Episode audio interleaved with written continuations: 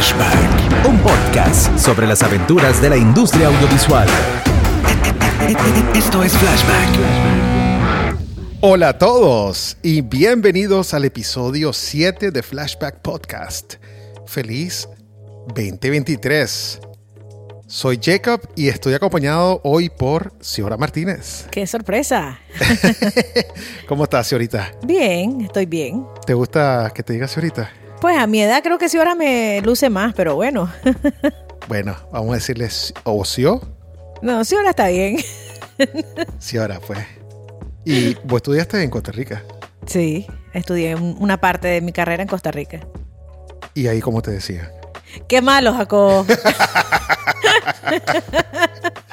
bueno, ahí tu amigo Tony. sí, claro, él te lo podría decir. Sí, Tony te podría decir varias cosas que pasaban en Costa Rica porque andabas en moto y todo. sí. Era vaga, ciudad. Pues joven. Chavalo. Chala, sí. Aquí no le gusta andar en moto.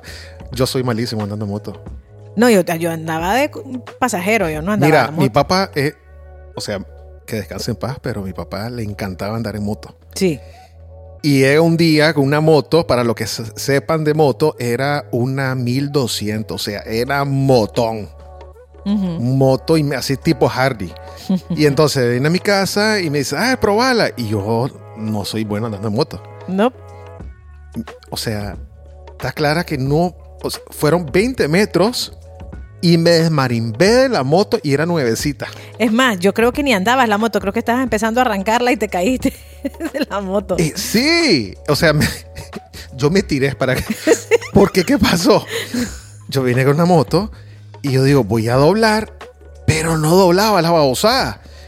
Y entonces digo, bueno, yo voy directo a estrellarme y yo digo, bueno, papá, sorry por tu moto nueva y yo me tiré de la moto y la moto siguió y se cayó la moto.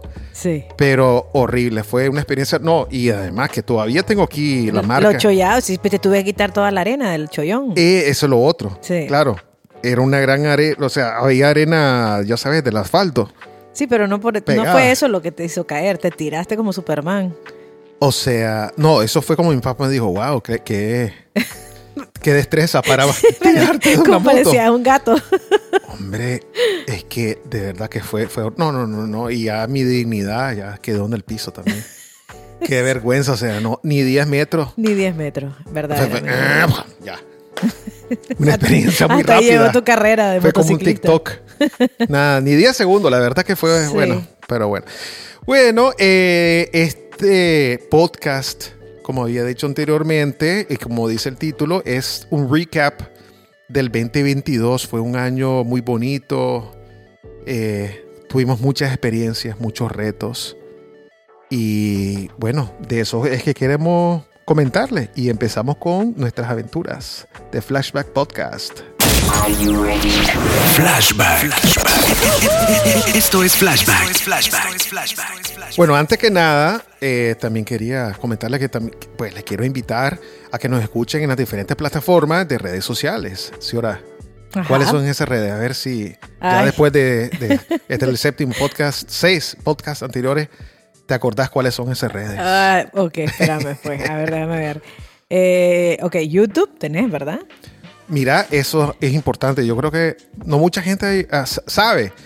Eh, claro, todo esto es eh, en audio, sonido. Eh, no, hay un video aún, por ahora, por ahora. Por ahora. Pero sí hay gente que tal vez le gusta mucho, es youtubera y le gusta ir a YouTube a escuchar cosas. Ajá, que lo ponen en la computadora, ponen play y están haciendo Eso, entonces hay un audio visualizer y ahí pueden escucharlo y, también, pues, es otra manera de, consumir. Después también tenés Spotify. Sí, Spotify. Eh, mi favorita, Apple Podcast. ¿Y por qué Apple Podcast? Ah, fíjate que es que como tengo un iPhone, eh, solo le doy al link y se me ah, abre directamente. Es, la más sencilla para mí de usar. Sí, es importante que sepan de que, bueno, no todo el mundo tiene una suscripción en Spotify. Eh, pero creo que aquí en Nicaragua la mayoría de la gente si tiene Spotify, entonces tienen ese acceso gratuitamente. Pero Apple Podcast está, en la aplicación es gratis. Sí. Es gratuita y suele bajarla en App Store. que se llama Apple Podcast, creo que es así exactamente, Sí. Apple Podcast, y ya está, igual, es gratis, gratuito y podés eh, escucharnos por ahí. Exactamente. Ajá, y la, ¿cuál es la última? Ah, bueno, pues tu página web, ¿no? Es, ajá, ¿y cuál es? ok, es, Ah, ¿Dónde, dónde es mi página web?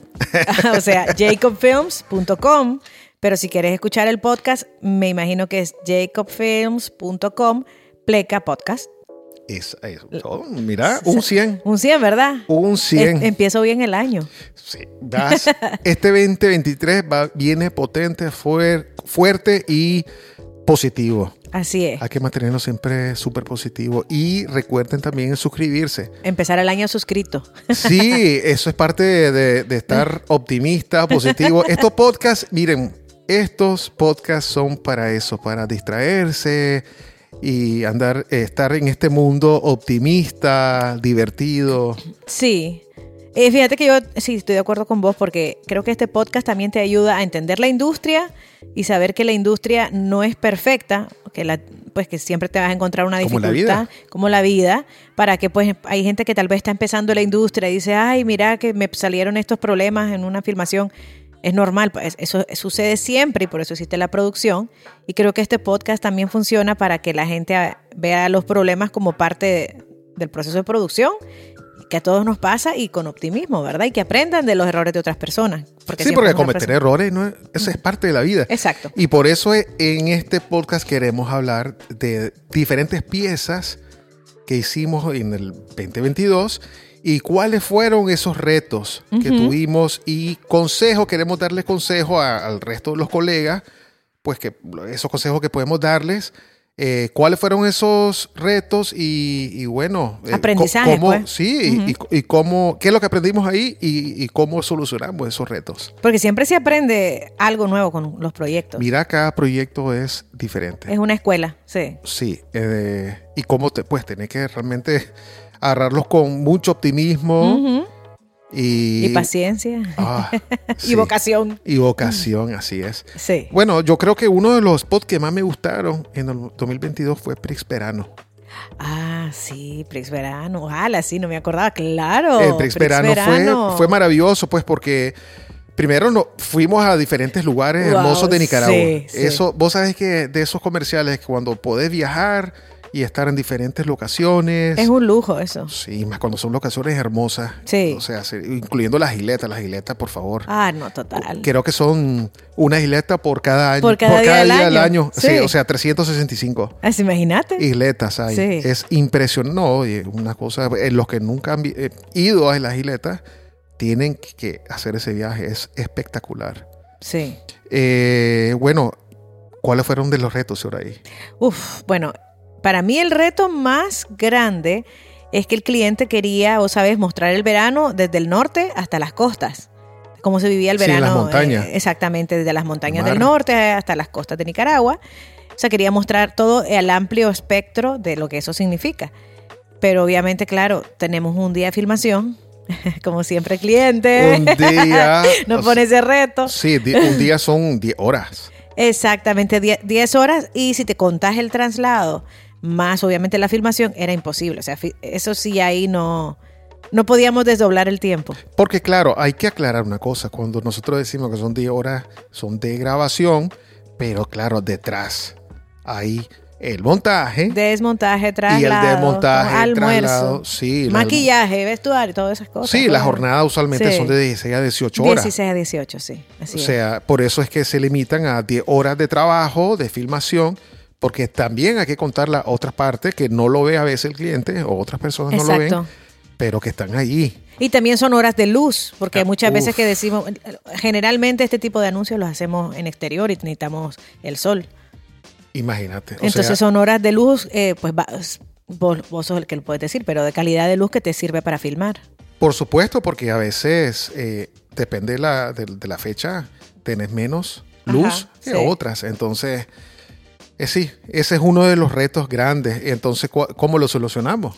Bueno, lo solucionamos, a- yo, lo, yo le llamo el modo Instagram. Ajá, ¿cómo es ese modo Instagram? Es lo, es que solo el encuadre es lo que te funciona y lo que está alrededor no tiene nada que ver. Entonces, nos fuimos a modo Instagram y buscamos locaciones donde si mirabas a un lado, parecía el norte. O sea, vos podrías decir, ah, pues sí, es el norte. Eh, y después si miras un poquito, dos metros a la derecha, ya tenés un camino árido y después una carretera y así parecía que estábamos en tres lugares de Nicaragua, pero estábamos solo en un lugar de Nicaragua. Esa es la magia. Es la magia. Y al final, o sea, teníamos varias opciones que al final nos decidimos por rutas, ¿verdad? Básicamente, lo que hacíamos era encontrar locaciones que tuvieran esas características, que fueran multilocación y que estuvieran a un tiempo prudente que nos permitiera filmar con la luz del sol entonces, y tomamos la decisión, o sea, fuimos a Catarina y vestimos a la gente del norte, ¿te acordás? Y, buscar, sí, porque buscar también eh, una isleta que te pueda dar las diferentes locaciones no, es, fácil. No es fácil y de hecho nos, decidimos por la isleta y creo que fue una... Pues nos arriesgamos un poquito a recomendarle eso al cliente, porque sí fue un poco fuera de lo convencional. Normalmente al verano te vas a las playas les dijimos, eliminemos playas y vayamos a isleta porque la playa solo te iba a dar playa. Pero la isleta tenía un montón de posibilidades dentro de la misma isleta y de hecho sí se hicieron un montón de tomas que no parecían isleta. Nadie sabe que estábamos en la isleta. y fuimos a unos lugares espectaculares, por ejemplo, el tren. El tren fue lindo, la estación. Es que sí, tomamos decisiones por ruta y por la capacidad de, de variedad, ¿verdad? Pero sí fue, eso fue maratónico, o sea, era un maratón, medio maratón. la verdad que creo que hasta almorzamos un sándwich. Porque eh, teníamos. Sí, porque Levemente recuerdo haber comido, creo, pero no recuerdo bien si comí. es que hay que ser práctico, pues, porque esto fue con la oveja negra. Sí, la oveja negra era guerrilla. La sí, la oveja negra films, porque es guerrilla, tenés que ir rápido, nada de estar una hora almorzando sentado con tu plato. No, no, y mientras íbamos en el carro íbamos comiendo. Bueno, yo comí, creo que fue en el traslado de la panga. Ah, comiste la panga. Yo creo que fue ahí. Ah, la tronco estómago, el tuyo. Hombre, es que eso me pasa mucho, que cuando estoy trabajando no puedo, no tengo apetito. No, yo comí en el carro camino al puerto. O sea, estaba más decente lo mío. Sí, yo tengo un gran amigo es brasileño que si no come, tiene que comerse a poner mal humor. Yo sé qué amigo decís. Ah, la entonces, pero no, a mí no, tengo que esforzarme a comer. La verdad que sí. Pero bueno, eh, bueno, ahora vamos a escuchar eh, a dos personas que trabajan en 8-Bit sobre cuáles fueron los lugares que, los retos más grandes eh, que tuvieron. Y Jacobo, tenemos dos comentarios de dos colaboradores de 8-Bit slash Oveja Negra eh, sobre lo que más le gustó pues en este año también de producción. Sí, bueno, vamos a escuchar a Luis. Uno de los retos más grandes y retadores, literal, así, retadores a como escuchen, han sido los comerciales de Prixcola. Prixcola siento de que es como, es como el, no sé si verlo así como el talón de Aquiles, porque sé que viene algo muy, muy grande, especial, específico y, algo, o sea, muy creativo. Y en ese momento, cuando, cuando a mí me llega la información de que, ah, viene un comercial de Priscola para, para el 15 de tal mes o para el 20 y pico de tal fecha, entonces yo ya ando pensando en ese comercial. Tanto así que me estoy preparando, quiero conocer las escenas, quiero saber la creatividad, quiero saber qué movimientos de cámara vienen, qué específicamente requiere de, de mi persona como tal. Entonces ahí es donde vienen mis retos para, para, para saber en cuánto me tengo que preparar, este, la cámara, cómo, cómo, la debo de configurar a tal hora según el plan de rodaje o a qué hora vamos a empezar, em, ensayos. pobre Luis, La verdad que el pobre, bueno, para que sepan, Luis es First AC. First AC es el asistente cámara. Y el asistente cámara es clave, clave para un director de foto y en mi caso, como no, a ver, no solo soy director de foto eh, de estas piezas, sino que también soy el director, el director general. Y, y, tener esa mano derecha en lo cual te va listando la cámara y sobre todo el foco. Sí. Porque el pobre... Sí, es una gran presión para él. ¡Hala! Eh, usualmente filmo en F2, F2.5 y y es súper peludo porque mi técnica de filmar usualmente este tipo de anuncios es cámara en mano. Sí. Eh, no hay un ensayo en el sentido que voy a estar de, No. de- en esta posición y después voy a la otra posición. Eso no hay ahí. No, y no hay una medida entre el talento y el lente que ya No. sabe él, ¿no? Eso es improvisado, pues porque... Es, sí, es como una... A ver, sí lo ensayamos más o menos lo que se va a hacer, pero sí me gusta capturarlo de la manera más natural. Ujú. Y él se adapta a eso, Luis. Sí. Entonces, sí fueron retos, pero él yo- se preocupa, que eso es bueno que se esté preocupando, pero él, él lo logra. Lo 100% logra, siempre. claro que sí. Es dificilísimo lo que él hace y lo hace bien. Sí, y si querés escuchemos a Vladimir, cuál fue el trabajo que más le gusta y cuál es el más que más reto le da. ¿Ok? Eh, Vladimir es eh, nuestro Especialista en efectos especiales y postproducción para 8-Bit, Mosaico y La Oveja Negra. exactamente, vamos, vamos a escuchar a Vladimir. Bueno, por lo menos en mi caso, eh, eh, más, más fue en esto de, de Perixcola de, eh, de Navidad. Primero porque básicamente eh, eh, se, estuvo, se estuvo dirigiendo esa parte de- del VFX y, entonces, francamente, francamente, cuando, cuando empecé, este, yo dije, ¿será que vaya a quedar bien? Pero digo yo, bueno, tenemos las piezas, tenemos esto, pero sí, pero sí, este, estaba un poco nervioso porque es un cliente y una marca bastante grande, entonces eh, cuando haces trabajos para, para clientes así, entonces uno dice, puchica, eh, es que hay que, tiene que quedar nítido esto, entonces sí estaba un poco nervioso. Entonces, ese proyecto me, me gustó muchísimo, eh, pero, pero sí, este, pero sí al, al, fi- al final, al final pues este, miramos las piezas, hicieron los planos necesarios eh, para, para hacer backup por cualquier cosa y al final pues se quedó, quedó bastante bien, me gustó bastante el resultado. Y no porque yo lo haya hecho, ¿verdad? lo bueno sobre todo es cuando si te- tenemos cierta duda en alguna cosa, pero también estamos seguros de que somos un buen equipo.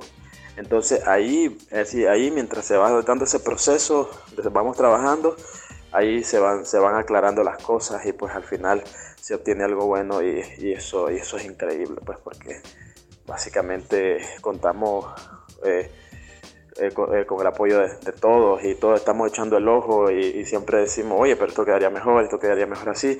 Entonces probemos, hagamos, este, y se hacen muchas cosas. Mira, una de las cosas que puedo capturar de lo que dijo él, importante, es teamwork. Ah, total, sí.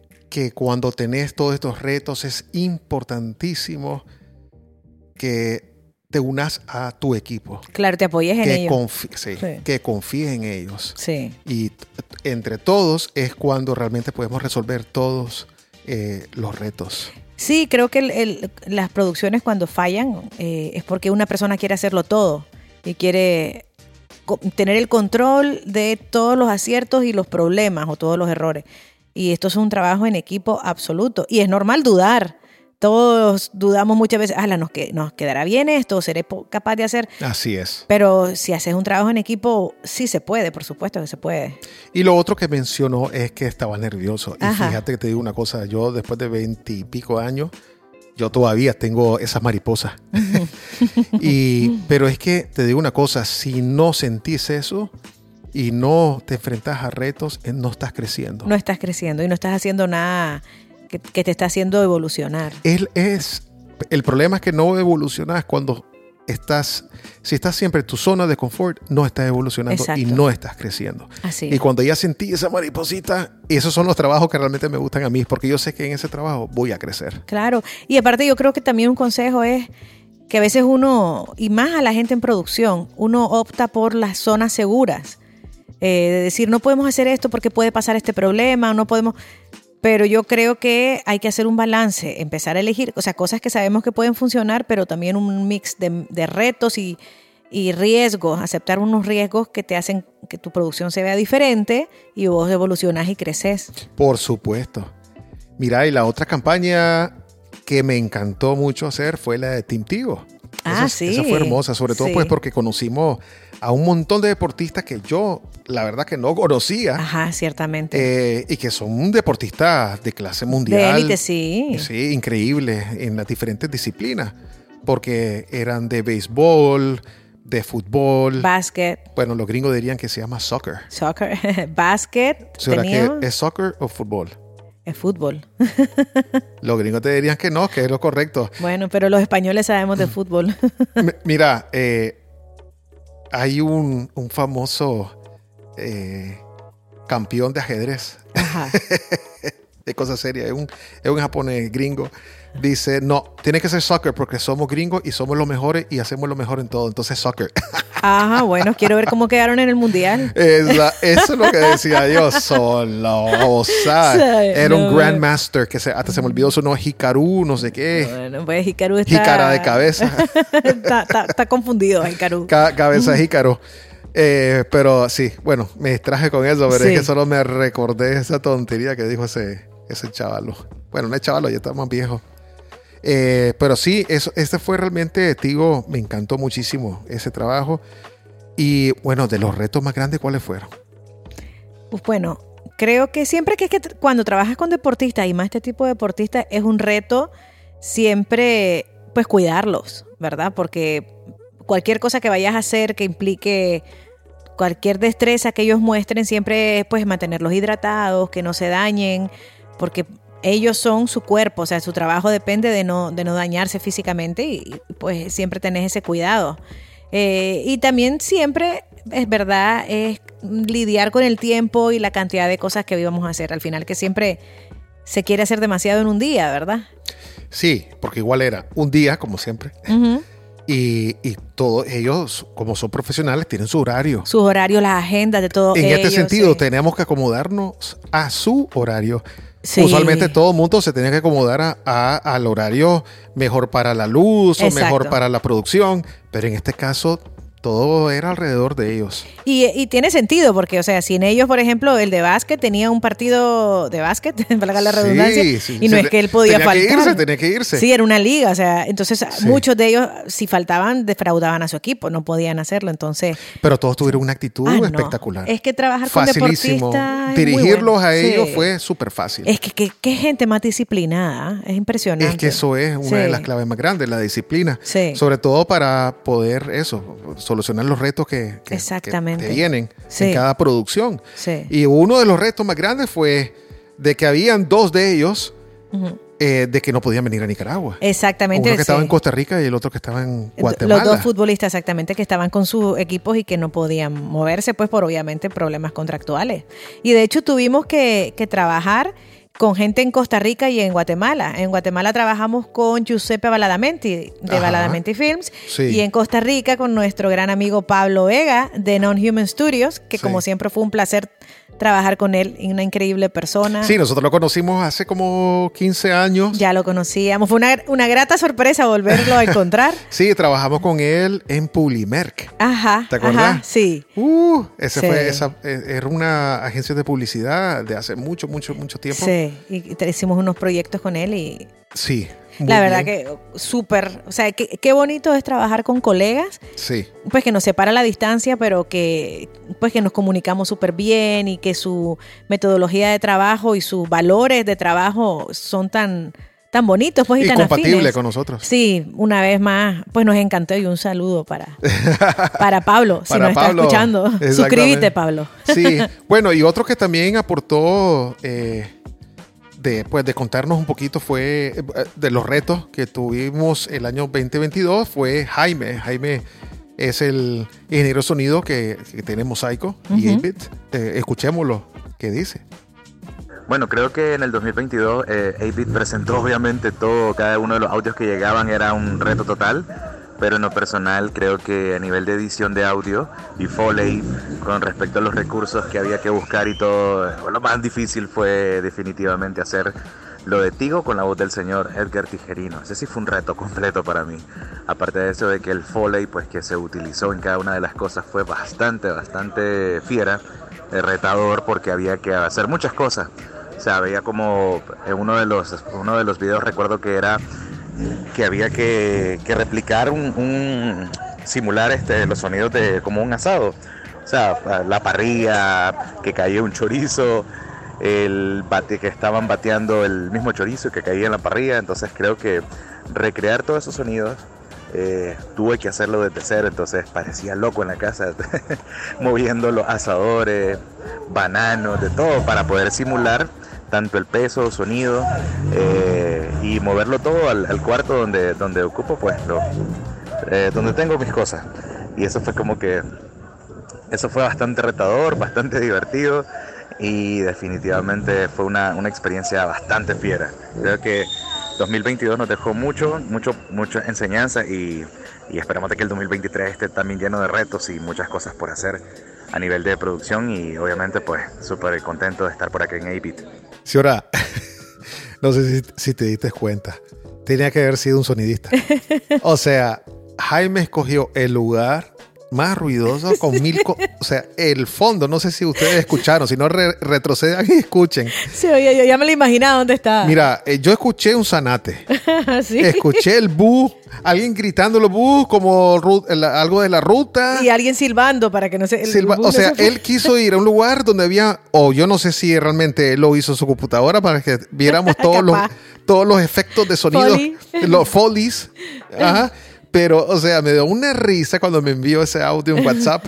Que digo, tenía que haber sido él. Porque uno se esperaría, no, me lo va a grabar en un micrófono excelente en su estudio. No sé, no, no, no, no, no. no. Eligió el lugar donde habían más efectos de sonidos. Exactamente. Eso fue súper divertido. Y bueno, y la otra campaña eh, buenísima, que fue la de Delisoy, pues que fue súper linda, ya que contó la historia de una niña que, que crece con su mamá y como la mamá la guía hasta llegar a ser un doctor.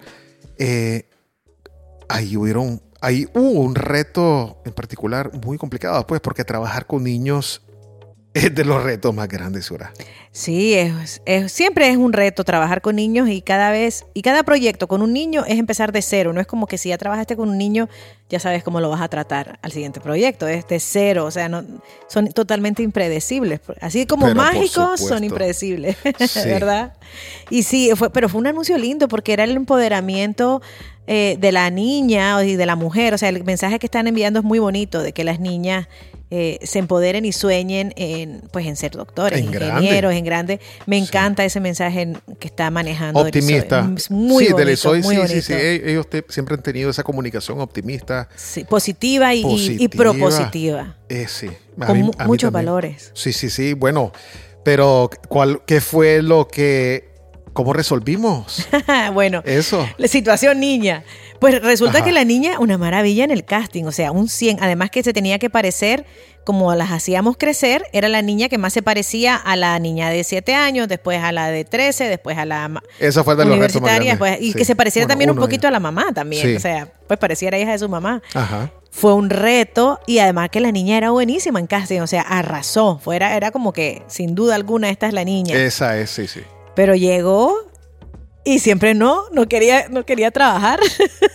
Es que es claro, llegan ahí a un ambiente, un entorno que primero no conocen a nadie. Nadie. A nadie.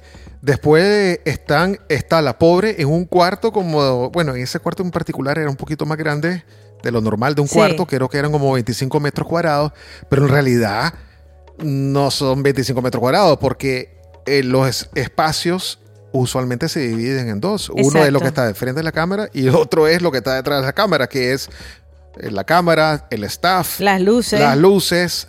Y entonces imagínense encerrado. y todos con mascarilla, porque todavía estaba la pandemia fuerte. Todavía estaba la pandemia. Entonces, con ese calor, porque aunque en ese caso sí tuvimos un aire encendido, es mentira, con las luces y todo. Sí. Es. No, y teníamos que tener ventilación, entonces la puerta estaba abierta. Entonces tuvimos que sacar a todo el mundo, pues para que la niña se relajara. Eh, uno tiene que ser muy comprensivo con eso. Claro, son niños, ¿no? y muy flexible, aunque ya sabes, tienes un horario y tienes que ver qué hacer porque igual eh, todo era de, día. Sí, bueno, el horario de filmación, eh, cuando lo estaba armando, definitivamente lo puse súper flexible porque teníamos dos niños, no solo una niña, eran dos niños de tres años, un varoncito y una niña en diferentes escenas. Ajá. Y salíamos de ellos lo primero, pues en la filmación, pero ya lo teníamos puesto de que si no salía, hacíamos otra escena. O sea, estaba súper flexible pensando en todo lo el que- crew, y eso es importante por eso en la preproducción y, y hablar de, de lo- las cosas buenas que pueden pasar y también estar preparado para lo malo. para lo malo. Eso es importante. Entonces dijimos, bueno, si el niño pasa esto, entonces hacemos esto. Y Exactamente. tenemos que estar cambiando eh, el plan de rodaje. Exacto. Y al final lo que pasaba es que la niña se había enamorado de, de una cocinita, ¿te acordás? No quería el estetoscopio, que eso era el punto de- del comercial. Ajá. Quería la cocinita que estaba detrás de ella, quería jugar con eso. es cierto. Entonces al final pues nos adaptamos a la niña y le dimos el estetoscopio mientras estaba en la cocinita y, y ahí, ahí, ahí nos la jugamos. En la jugamos, sí, sí, sí, salió bien. Sí, salió. O sea, el cliente estaba asustado que cómo hicimos, porque como ellos vieron, y que cómo sacamos esas tomas, y la niña pues no quería, pero... Sí, sí, sí, sí. Pero su- el, el consejo que le darías a la gente es que se adapten, o sea, que se adapten a los niños, que nunca los fuercen, Así es, ¿verdad? sí. Y bueno, eh, también Natalie. Natalie tiene un mensaje. Ajá. Sí, bueno, ¿quién es la Natalie Ciudad? Bueno, Natalie es nuestra encargada de contenido para 8bit. Ella maneja todo lo que son redes sociales y el mundo digital de una manera que yo no te podría explicar porque solo ella te sabría explicar. Eh, pero también, eh, obviamente, ella se encarga de buscar los talentos para hacer los comerciales.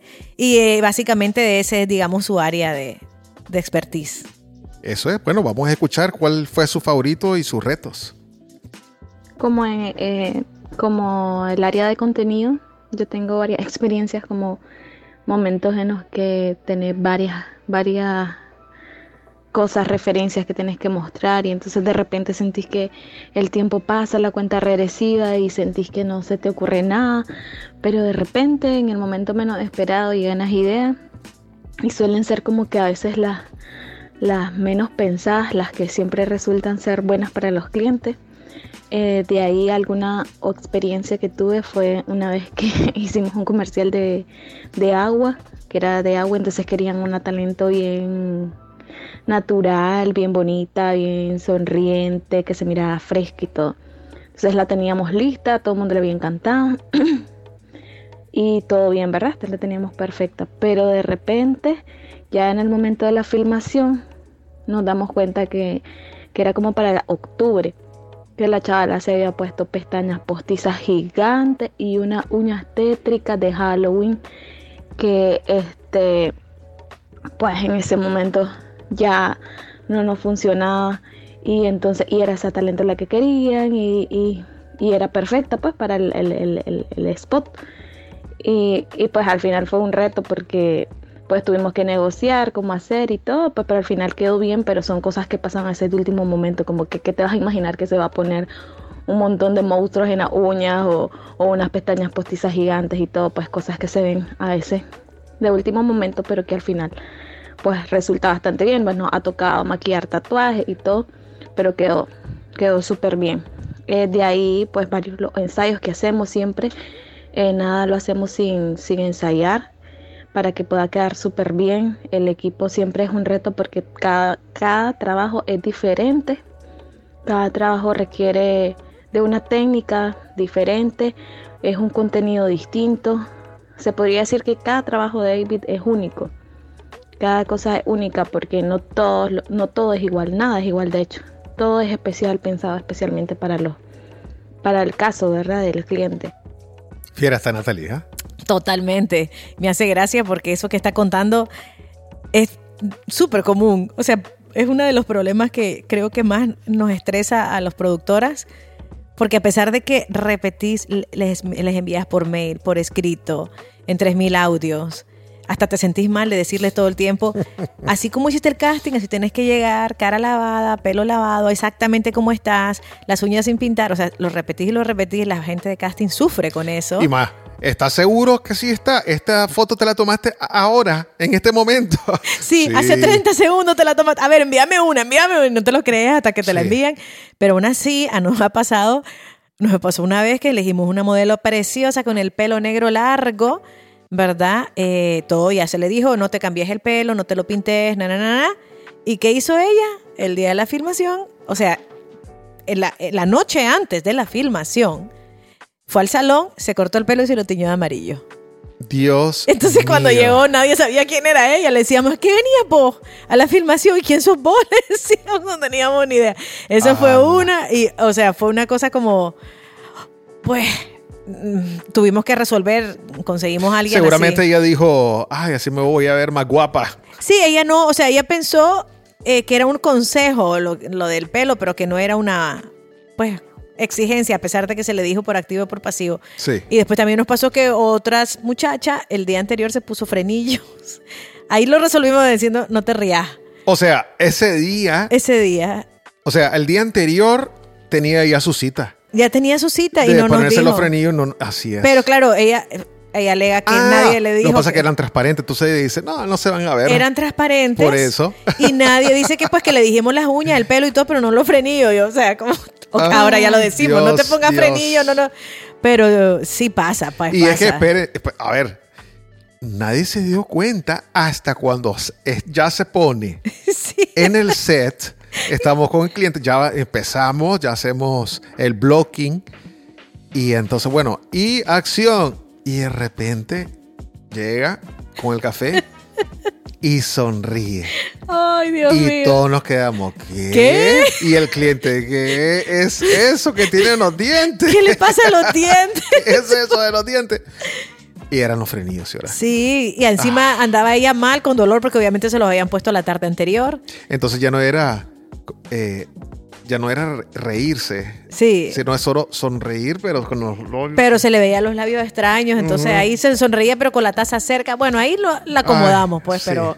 Se pero logró, se logró, pero fue frustrante. Sí, fue frustrante, claro. Ah, pero pasa mucho, pues, entonces.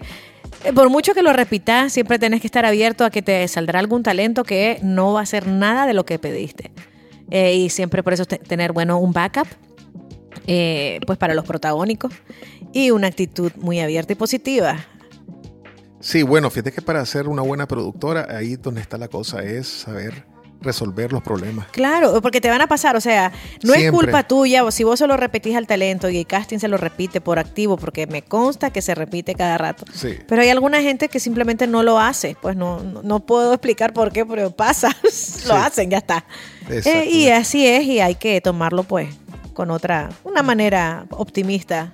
Bueno, y en eso también la Ana eh, va, la Ana, Ana Gómez. Ana. Gómez, que bueno, ella es, digamos, eh, el motor, el corazón, ¿verdad? Para llevar 8-Bit adelante y aparte que es nuestra mano derecha, es la persona que hace todos los presupuestos eh, y las logísticas para eh, 8-Bit, Oveja Negra y Mosaico.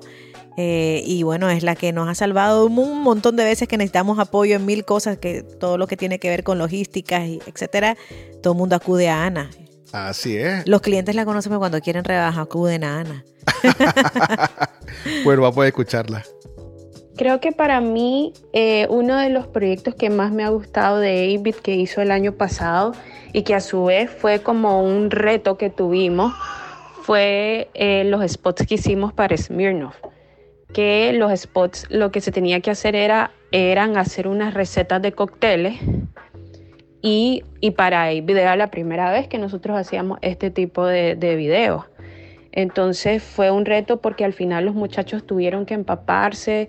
Eh, me recuerdo que en su momento, o sea, todos viendo videos de coctelería, este, buscando eh, herramientas que fueran necesarias para poderlo lograr. Me acuerdo que hasta en algún momento nos tocó hacer hielo, o sea, tuvimos que hacer hielo, hielo falso para que se viera lo más real posible. Y, fue interesante porque también el talento que, se estaba utilizando no era una mixóloga, pues no, no, no sabía de, de, cócteles, pero sin embargo eh, los muchachos lograron sacar de ella esa parte y se captó súper bien en, en, en, los spots y, y, el resultado final pues fueron lindos los videos. O sea, eh, entonces puedo decir de que ese ha sido uno de los mejores spots que hemos tenido y fue interesante ver cómo nuestro equipo siempre busca la manera de, de poderse de poderse adaptar pues a, a, la creatividad que le venga, o sea que aquí no nos vamos a quedar sentados, pues o sea, aunque no tengamos tal vez el conocimiento suficiente, vamos a buscar la manera de hacerlo lo mejor posible o de investigar todo lo que podamos para lograrlo. Y sí, o sea, y, y ese fue para mí uno de los spots más bonitos Y, y eso. Quedó lindo el de Smirnoff. A mí me encantó. Increíblemente bien. Súper, sí, pero sí, sí, sí fue un reto, pero porque ellos mismos los muchachos se pusieron, porque sí eran unos movimientos de cámara y unas cosas que, que yo decía, wow, muchachos. Eh, que eso también es una de las cosas que, que, nos proponemos siempre, que los muchachos pues se pongan esos retos de 8-bit y los dejamos crecer solo cuando ya están como que necesitan así como un apoyo, nos Sí. metemos, ¿verdad? Pero eh, es una manera de evolucionar porque, y es importante que la gente que está empezando entienda que si no cometes errores, vos en tu propia piel no vas a aprender. Es parte del proceso y por eso es importante empezar con proyectos más pequeños, eh, con presupuestos más pequeños y después ir subiendo. Porque si empezás de un solo con algo que son presupuestos muy grandes, los errores tienen unas consecuencias mucho más grandes. Entonces hacer como videos independientes, cosas tuyas que no cuestan plata, pues que tus amigos se reúnen y lo hacen, se aprende un montón y ahí es donde empezás a cometer errores que te hacen crecer. Si no cometes errores, no vas a crecer. Así es. Por supuesto. Y todo lo cometemos y siempre vamos a seguir cometiéndolo. Exactamente, así, es. Lo importante es levantarse y, y bueno, y, y estar siempre con mente positiva y optimista. ese, ese va a ser nuestro motto ahorita. Bueno, y este 2023, Ciora, ¿qué onda? Este 2023, ¿Qué- bueno. ¿Ya, hiciste tus resoluciones? Sí, yo todos los años hago resoluciones, no importa en qué momento del año. Si siento que no los hice en enero, lo hago en febrero o en marzo, pero siempre hago resoluciones. Y fíjate que lo más importante, más que hacer una resolución, que es el primer paso, eh, el verdadero trabajo consiste en cumplir con tu resolución y Sí. hacer los cambios que te has propuesto. Eso para mí es lo más importante, pues, o sea, yo puedo, como, ¿cómo es que decías? Eh, tu lista de Santa. Yo puedo Ah, hacer la, una- la- la cartita del niño Dios. yo, eh, sí, eso es fácil hacer, quiero hacer esto, no sé qué, y voy a hacerlo, no sé qué, pero lo, lo importante es eso, es lo desafiante, eh, es cumplir las Sí. resoluciones, eso eh, no, no es fácil. No, no es fácil. Y sobre todo en esta industria, eh, y hablando específicamente de la industria de la publicidad, que está muy sujeta a todas las situaciones mundiales, ¿verdad? Que, mm, que si la tecnología, las acciones de la tecnología bajaron, entonces ya se recorta presupuesto para publicidad. Y que, entonces todas esas cosas afectan a las productoras, ¿verdad? Eh, y creo que es importante uno siempre mantenerse positivo y metido en tu meta. O sea, no te. Si sentís que te desvías un poco, no importa, regresate de vuelta al camino y, y no desmoralizarse. Eh, creo que también es importante apoyarse mucho en tus colegas, tus amigos, etcétera, para cumplir estas metas. Porque al final la producción es así, es un mundo que no es un, no es un mundo que te da mucha libertad, te da mucha creatividad, pero no vas a encontrar estabilidad. Entonces creo que no puedes pasarte la estabilidad para cumplir tus metas, sino basarte en vos mismo y en tus ganas de cumplirlas y llegar a ese objetivo. Por supuesto, yo, yo y, y también ponerse metas realistas. Ah, también, exacto. Hay que aterrizar y saber, bueno, saber cuáles son tus cualidades, pero también tus defectos. Así es. Es muy importante conocerte a uno mismo y, y decir, bueno, esto sí es realista hacerlo en un año, porque a veces sí son buenas metas, eh, pero a lo mejor requieren más de un año. Sí, es tener paciencia. Es que la inmediatez creo que es un mal, mal consejero. Sí, Eh, esa gratificación inmediata de ya quiero, ya en este momento no. Es poco a poco, es como gotita a gotita. Y es mejor un día avanzar un poquito hacia esa meta que no avanzar nada. Entonces, cualquier cosa que hagas en pro de esa meta te va a ayudar. así es. Y si ahora entramos ya a nuestro wrap up. Flashback. Esto es Flashback. Esto es flashback. Este flash, flash, flash, flash, flash, flashback. Tuvimos, déjame decirte que no te acuerdas una vez. Hace mucho tiempo que llegó un locutor a casting, pero estábamos uh, en, en otro edificio a hacer un casting y empezó así, eh, tipo flashback. Esto es flashback, flashback, flashback. Y se empezó a mover. mío, ya me recordé. Esa fue la experiencia más extraña que he tenido en mi Bueno, vida. como no, no, no te pueden ver, Ajá, exactamente. eh, lo que ahora está diciendo es que quería hacer como que fuera estéreo. Y entonces se hacía a la izquierda, a la derecha, a la- o sea, físicamente su cabeza Sí. se ponía a la izquierda, así como flashback, flashback, así como lo acabo de hacer ahora. Y eso supuestamente era como dimensión, te daba dimensión. Y acaba de venir de Miami. Sí, entonces, Entonces, como venía de Miami, él sabía lo que estaba haciendo. esa fue la cosa más extraña que he visto. Mira, que he visto cosas extrañas, pero Me, eso no me lo esperaba. No, no, no, no, no. Y él estaba muy serio. Yo no sabía qué hacer, pues, porque yo adentro me estaba riendo y decía, esto, esto no, es real. Sí. pero era real, estaba pasando en ese momento. Wow, se me había olvidado eso. Sí, ahorita me acordé. Ay, tantas, tantas anécdotas que tenemos ahí. Uh. Hay que escribir un libro con las anécdotas. Ala, sería divertido, fíjate. wink, wink. Mira, señora, ¿y qué este año, pues, para tu resolución? Decir, contame qué libro tenés ahí. Ah, hablando de libros, ¿verdad? Ajá, ¿qué libro? Mira, eh, voy a sacar mi, ya, bueno, voy a sacar, no, voy a, publicar ya, estoy por nada de publicar mi segundo libro, que ya es como un poco más dark. Eh, es, dark. Es dark, sí. Ajá, qué dark, porque es que para que sepan, a mí tampoco me lo cuenta mucho la señora hasta cuando ya sale.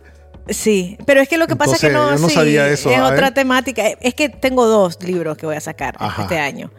Uno que ya está terminado, que solo estoy. Vos ya viste la portada, yo te la enseñé, la mujer tatuada. Sí, pero solo me enseñé una portada. Sí, esto, pero es, es muy interesante porque es como una mujer sobrevive a un abuso. ¿A que no sabías eso? Te he dejado en shock, ¿verdad? No, por eso que. A ver, contame más. Le hubieran visto la cara, está como, ¿what? Yo no sabía. Sí, se llama Todo lo que pudo ser. Y habla de eso, de una mujer pues que sobrevivió a un abuso. El título. Ay, gracias, pues. Y nada, y es como la historia de cómo ella está, de cómo ella negocia. ¿Pero es ficción o...? Es ficción, claro. Es una, yo soy muy creativa, Co. Ajá.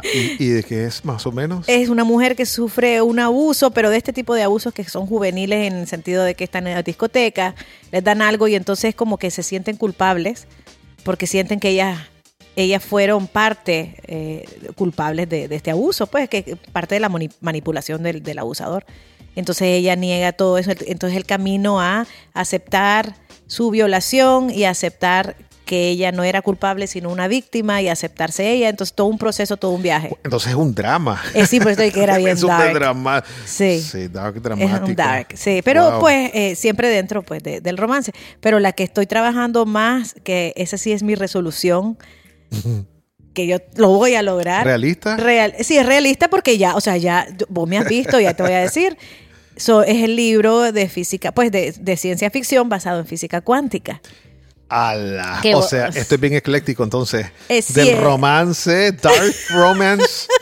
A, la ciencia ficción y la física cuántica, señora. Pero es que me he dado cuenta, me, me apasiona la física cuántica, si bien lo sabe, ya, ya me he leído tres libros. Todavía no lo entiendo, pero lo lograré, esa es mi No creo que lo si ni los científicos que se dedican todos los días a eso. No le entienden, ellos tampoco le entienden, pero es un mundo apasionante y ya, ya por lo menos ya vi por dónde tengo que volver a hacer el libro, borrar muchas cosas que no se pueden según la física cuántica.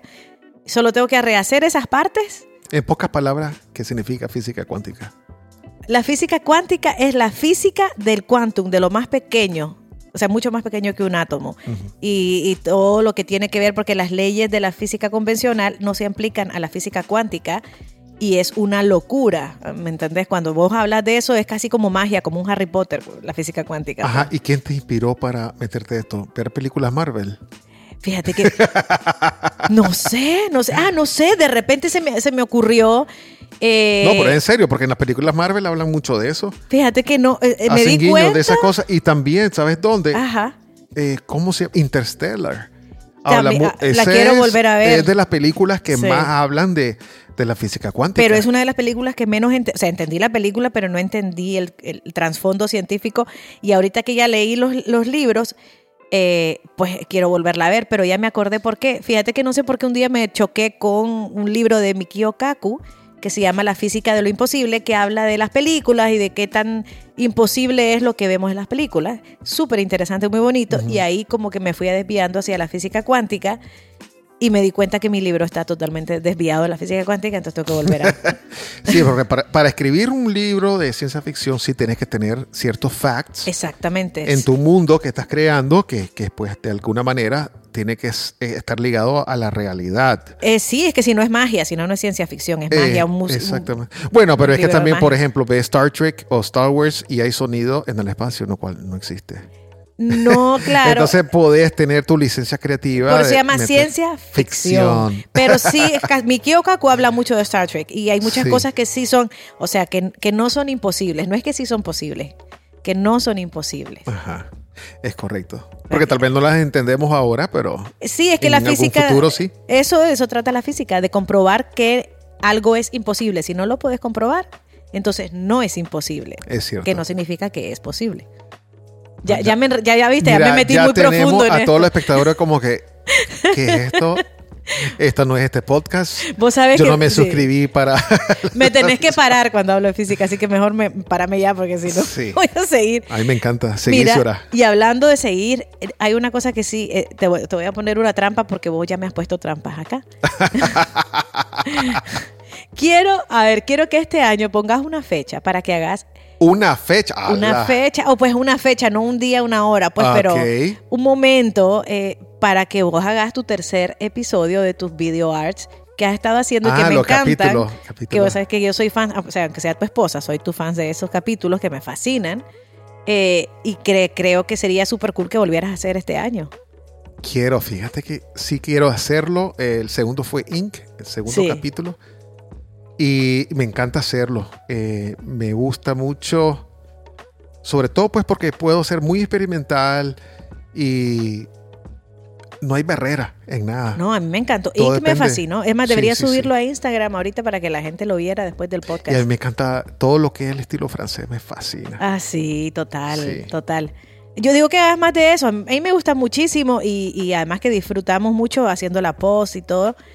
Y, y me fascina. O sea, pienso que deberías hacerlo. Mezclarlo con física cuántica y hacer. Ya lo voy a agendar. Agendalo.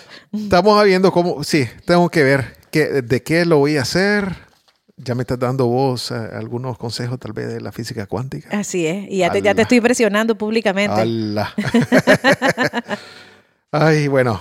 Y, y bueno, finalmente queremos agradecerles por acompañarnos en este, este último episodio de Flashback Podcast. El, el primero del año. El primero del año, el séptimo podcast. Siete es un número especial, ¿verdad? Sí. Tiene que ver algo con la física cuántica. El número de la perfección eh, para, la, para muchas religiones, el 7 es el número de la perfección. No sé la física cuántica porque mi conocimiento mm, es muy básico. Ah, bueno, entonces este episodio es perfecto. Es perfecto, es el episodio perfecto.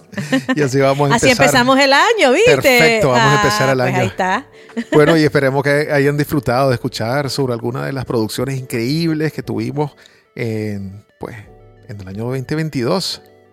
Y además agradecerle sobre todo a nuestros clientes por Ah, sí. confiar en nuestro talento. Eso, pues, súper, sumamente agradecidos a todos los clientes. Porque la verdad es que sí, sí confían mucho en nosotros y cuando les decimos algo, tenemos la gran suerte de que siguen nuestros consejos Sí, y a mí me encanta pues saber que, que tenemos la confianza de ellos. así es, totalmente. Súper agradecido. Y nos encantaría saber eh, cuál fue su campaña favorita y por qué. Eh, tal vez, pues, no sé si empiezan a comentar, ya, eh, ya saben, por Sí. Facebook, por Instagram, Sí, Por- porque hay varias que no hemos comentado porque te- tendría Sí. que ser un podcast de 20 horas. LinkedIn, Twitter, por todos lados estoy. Y bueno, nos vemos en- en el próximo episodio. Hasta entonces. Flashback, un podcast sobre las aventuras de la industria audiovisual. Esto es Flashback.